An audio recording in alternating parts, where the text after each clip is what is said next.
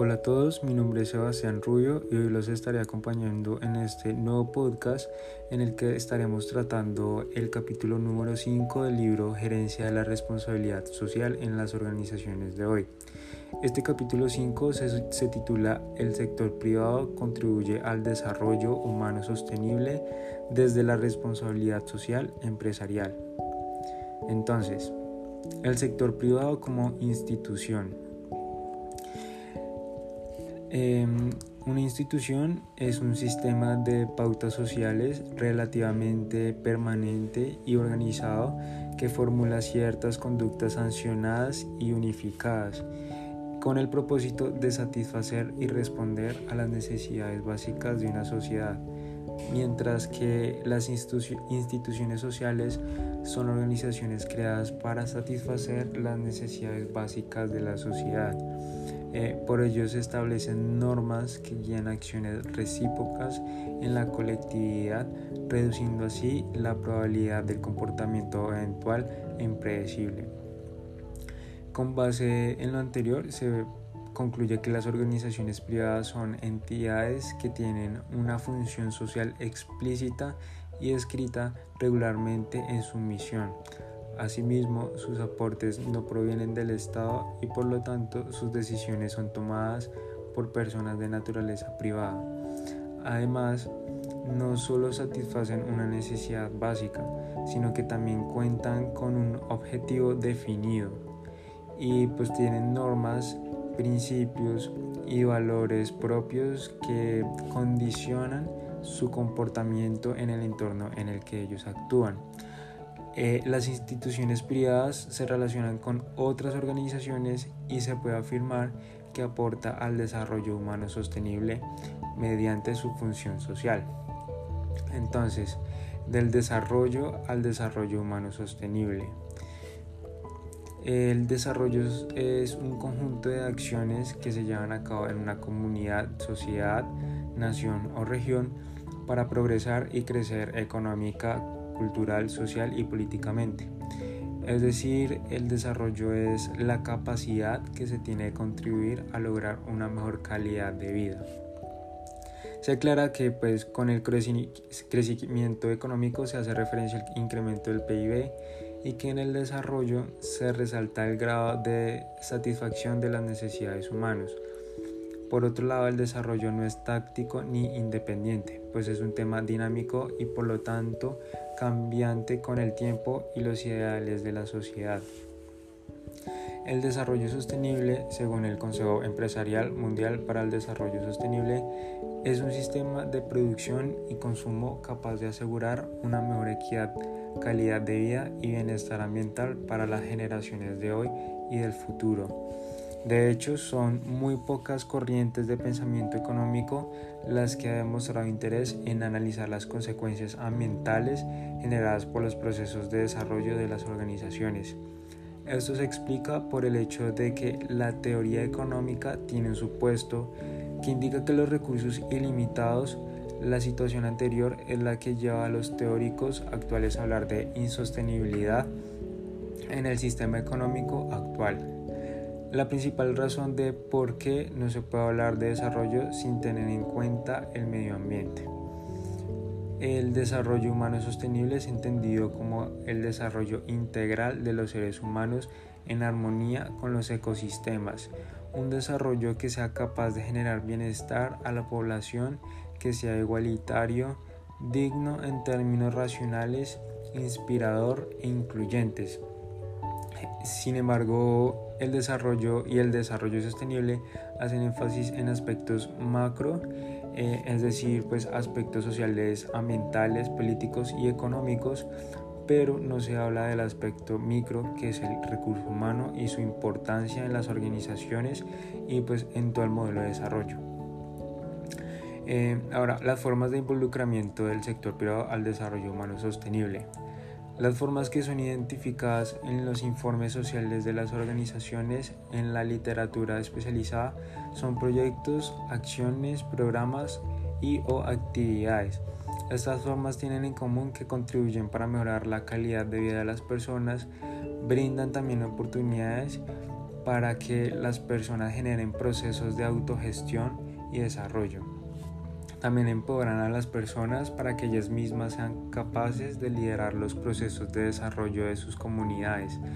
Eh, se respeta y protege el medio ambiente como recurso limitado que debe estar disponible para las generaciones futuras y finalmente creaba valor compartido para el fortalecimiento de la comunidad y por ende del sector privado. Eh, en general, además de brindar beneficios al entorno, al mismo tiempo permite que la organización mejore sus relaciones y con los grupos de interés, aumentando así eh, su competitividad. Ahora, la responsabilidad social en el desarrollo humano sostenible. La responsabilidad social, el desarrollo sostenible y el desarrollo humano sostenible tienen en común cuatro aspectos trascendentales que todo modelo de desarrollo empresarial o regional debe tener. Está el crecimiento económico, la equidad social, la protección ambiental y el fortalecimiento de las capacidades humanas. Por otro lado, de acuerdo con Kotler y Grammer, existen dos tipos de RSE que contribuyen al desarrollo humano sostenible, pues ambas buscan desarrollar acciones para mejorar el entorno de la cadena de valor de la organización. El primer tipo son las estrategias de RSE, que van más allá de la buena ciudadanía, ciudadanía empresarial y atender los impactos negativos de su cadena de valor, pues los beneficios sociales y comerciales de sus iniciativas son más grandes e instintivos. El segundo tipo de riesgo es una actividad receptiva de responsabilidad social y empresarial. Estas tienen dos elementos. El primero es actuar como un buen ciudadano no corporativo según las preocupaciones sociales de los interesados. Y el segundo es mitigar los efectos negativos existentes o anticipados generados por el funcionamiento de la organización. Ahora, el segundo, contribución al desarrollo local. Esta es la primera responsabilidad social de la empresa. Como bien se sabe, toda organización desarrolla sus actividades productivas en una localización geográfica específica, por lo que deben responder por sus impactos a ese entorno. Por ello, las guías de la Organización para la Cooperación y el Desarrollo Económico y la ISO 26000 de responsabilidad social propone que en lo posible las organizaciones contraten proveedores, contratistas, empleados y aliados locales para así beneficiar directa e indirectamente al grupo poblacional próximo a la empresa. Esto permite la construcción de un desarrollo social empresarial. Los proyectos que contribuyen al desarrollo regional se caracterizan por ser sostenibles en el tiempo, eh, también por atender las necesidades de las personas de la región, también favorecen a la economía local y capacitan y empoderan a la sociedad para que participen en su propio desarrollo. Ahora, formas de contribución al desarrollo humano sostenible. Eh, algunas de las actividades o acciones programas y o proyectos implementados en el sector privado para contribuir al desarrollo humano sostenible serán explicadas de acuerdo a las categorías GRI a continuación. Los elementos que comenten la categoría económica son eh, los negocios en la base de la pirámide. En el mundo existen más de 4 mil millones de personas que han de subsistir con menos de 2 dólares al día por ello, las organizaciones suelen no tomar en cuenta esta población, pues un poco a nivel adquisitivo no les aportaría económicamente a estas. No obstante, el concepto de negocios en la base de la pirámide permite que las organizaciones orienten sus estrategias de mercadeo a aquellas personas que por sus pocos ingresos pueden acceder a pocos productos. Ah, también negocios inclusivos son un modelo que genera rentabilidad al mismo tiempo que se contribuye al mejoramiento de la calidad de vida de las personas de bajos ingresos, aportando hacia el desarrollo humano sostenible al aumentar la rentabilidad y reducir los costos, y al mejorar los canales de distribución con la implementación de sistemas de entrega innovadores que incluyan a la comunidad vulnerable. Su objetivo es integrar a las comunidades de bajos recursos como distribuidores, proveedores o clientes pertenecientes a la cadena de valor de una empresa. Las modalidades en que se pueden vincular las personas de bajos recursos propuestas por los negocios inclusivos son como socios, proveedores o distribuidores, es decir, como parte de la demanda o como consumidores, es decir, como parte de la oferta. La ética empresarial eh, como bien se sabe, las organizaciones están constantemente tomando decisiones que permitan alcanzar sus objetivos. Estas decisiones, a pesar de que de estar justificadas, tienden en algunas ocasiones a desfavorecer, desfavorecer a los grupos de interés directa o indirectamente, por lo que el líder de la organización se enfrenta a dilemas éticos al ver que la racionalidad económica puede afectar al entorno. Es, es, por ello que surge la ética empresarial como un elemento importante a interiorizar en las organizaciones, para así afirmar que las decisiones que se toman tienen un sentido ético. Eh, entonces, pues la ética empresarial se entiende como un conjunto de comportamientos basados en los valores que beneficia a toda la sociedad, a la empresa misma y evita que procesos jurídicos legales Em, ahora, un gobierno corporativo es un sistema o son un conjunto de normas y órganos internos mediante el cual se dirige y controlará la gestión de una empresa.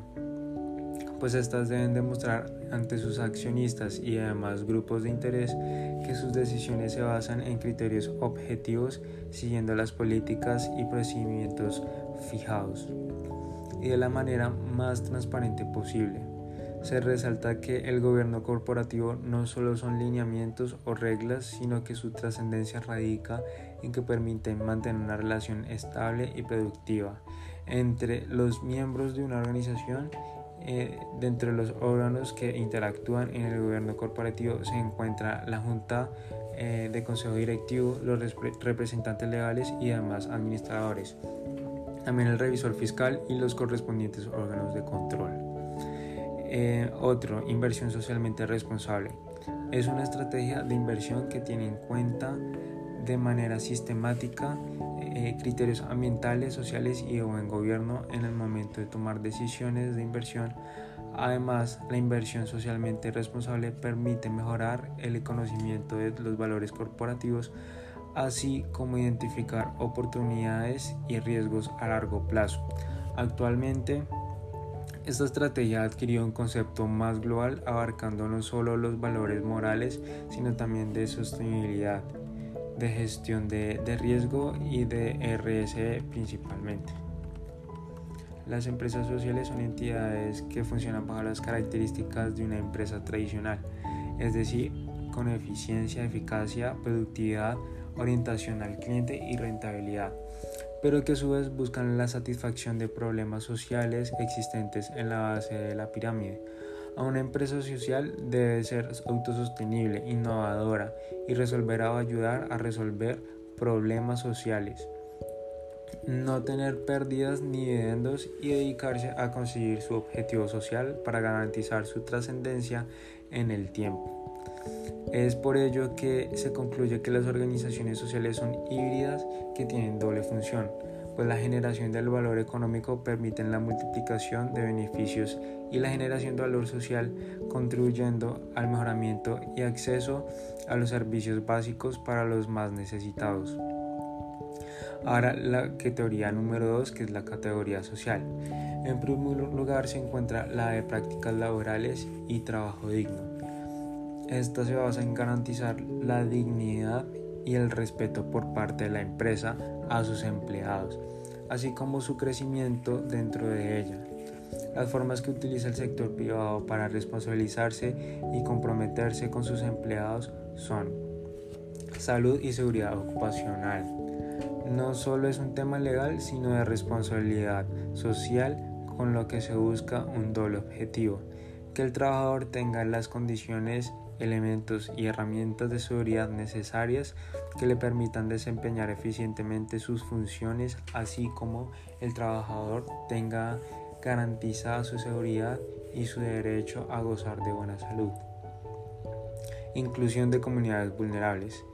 Eh, cuando se incluyen comunidades vulnerables en la empresa, se toma esto como un camino para alcanzar la igualdad y el respeto a los derechos de las personas que por sus condiciones económicas, sociales, culturales y políticas han sido excluidas. Voluntariado corporativo. Tiene el propósito de que tanto la empresa como sus empleados contribuyan mediante donaciones en dinero o especie a la solución de los problemas que aquejan a la sociedad. Y finalmente, el envejecimiento activo, que se basa en preparar a los empleados que están próximos o que ya se encuentran en la etapa de la vejez, tanto en el ámbito físico como social y mental, promoviendo su bienestar. Eh, en segundo lugar, tenemos los derechos humanos, como garantía que debe brindar la empresa a sus trabajadores. Para ello se tienen en cuenta dos factores. La evaluación de riesgos en derechos humanos se basa en reconocer en qué procesos la empresa puede llegar a afectar los derechos humanos de sus empleados con el fin de que se prevengan tanto las problemáticas legales y de reputación como el impedimento del desarrollo humano sostenible. Em, ahora, las prácticas empresariales eh, sensibles al conflicto son acciones que contribuyen y permiten la superación de los conflictos, favoreciendo así a la comunidad que se ve afectada.